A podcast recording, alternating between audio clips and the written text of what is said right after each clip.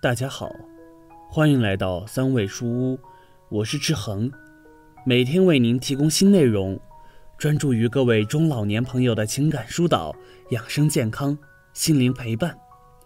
您的到来是志恒最开心的事情。年轻时，儿女们总说等以后赚了大钱就好好照顾父母，然而现在的的确确挣了不少钱。却没有多少时间陪伴我们的父母。之前一直以为再等等，再等一等，等再有一点钱就有时间陪伴父母了，但最后等来的很可能就是追悔莫及。现在社会儿女们要养自己的小家，还要兼顾年迈的父母，的确压力很大。要想挣钱，就没有时间尽孝。导致很多老人都独自在家，天天盼着儿女能回来看看。我奶奶以前常说，人年纪大了，腿脚就不灵活了。奶奶身体还硬朗的时候，每天都会从家里走个十几分钟，到菜市场买菜。她说，走路去菜场可以锻炼身体，走在路上遇到熟人，互相打个招呼，心情也好。另外。菜场的菜相对来说种类丰富点，菜也新鲜，还能讨价还价。后来奶奶的身体就没那么好了，她就很少去菜场买菜了。奶奶就选择去家门口附近的一个蔬菜小铺里买，里面菜的品种没有菜场的多，好在离家近，就图个方便。奶奶到了八十岁的时候，她说自己身体又大不如从前了。当下最重要的就是开开心心的过好每一天，不要太计较身边的事了。能好好享受生活最重要了。有一天，奶奶看电视的时候说，某部电视剧里的子女给自己父母找了个保姆，她也想找个保姆。当时家里还有其他亲戚在，一个亲戚开玩笑说：“我的好奶奶，你儿孙满堂，还找什么保姆？”就让儿孙们好好照顾你，多享几年福。奶奶听到，乐呵呵的笑了。的确，爷爷在我读小学的时候就走了，家里就剩下奶奶一个。家里的亲戚们都对奶奶挺好的。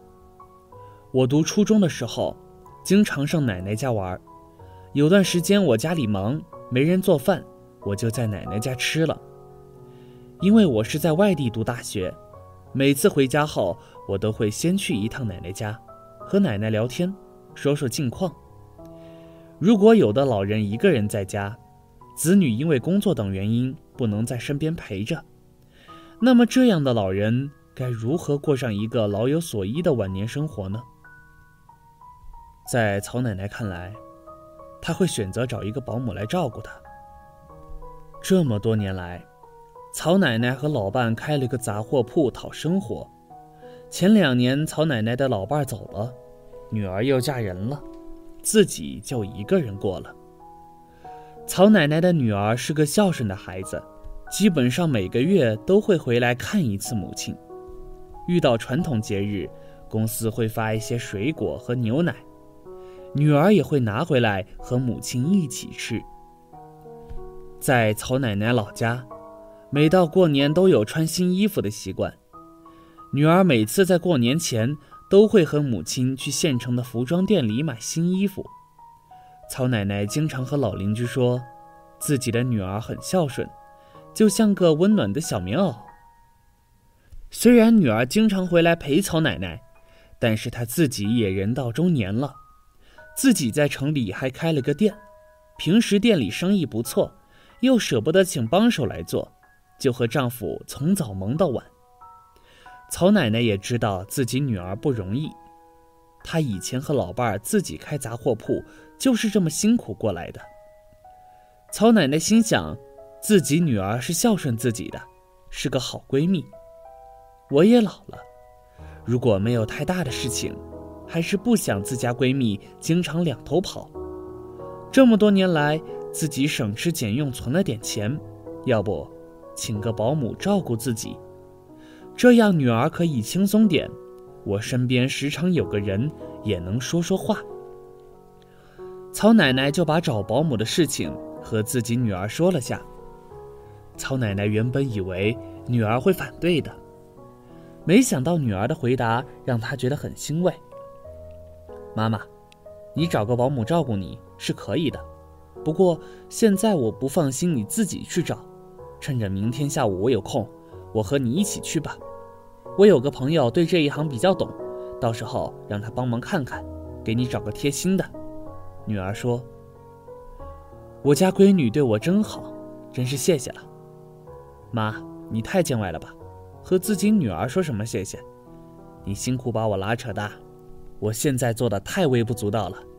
只希望妈妈你能身体健康，每天开开心心的，我也就放心了。女儿回复道。第二天下午，曹奶奶的女儿陪着母亲来到了一个家政工作室，找到了她的好友翠翠。翠翠看着自己的好友带着妈妈来了，热情地招待了他们。翠翠给他们推荐了三个不错的阿姨，年纪都在五十岁左右，每个月薪水差不多在五千多块。对于价格，曹奶奶和女儿不是很在意，最希望能找个靠谱的阿姨。能将心比心，把曹奶奶当成自己妈妈一样看待。第一个阿姨刚工作不久，曹奶奶的女儿担心这个阿姨的工作经验不是很丰富，就没有考虑。第二个阿姨工作经验多，但是之前客户的满意度不是很高，曹奶奶自己说不太好。第三个阿姨看起来人很和蔼，工作快有十年了。之前服务过的客户都给出了不错的评价。曹奶奶和女儿对最后一个阿姨比较满意，就准备选这个阿姨了。翠翠看他们已经有了心仪的人选，就给第三个丹姐打了电话，让她过来见一见大家。过了半小时左右，丹姐一进门就朝着大伙微笑，给大家打招呼。互相聊了一会儿后，大家都很满意。就这样。丹姐来到了曹奶奶家里，开始照顾起曹奶奶的日常起居。曹奶奶的女儿舍不得自己母亲花钱，每个月请阿姨的钱还是自己出了。在她看来，自己母亲身体健康，每天快快乐乐的，比什么都重要。好了，这篇文章到这里就结束了。建议大家一定要发给身边所有的中老年朋友们看看。也不要忘了右下角点击订阅，和志恒相约，每天不见不散。我们一起成长，一起幸福。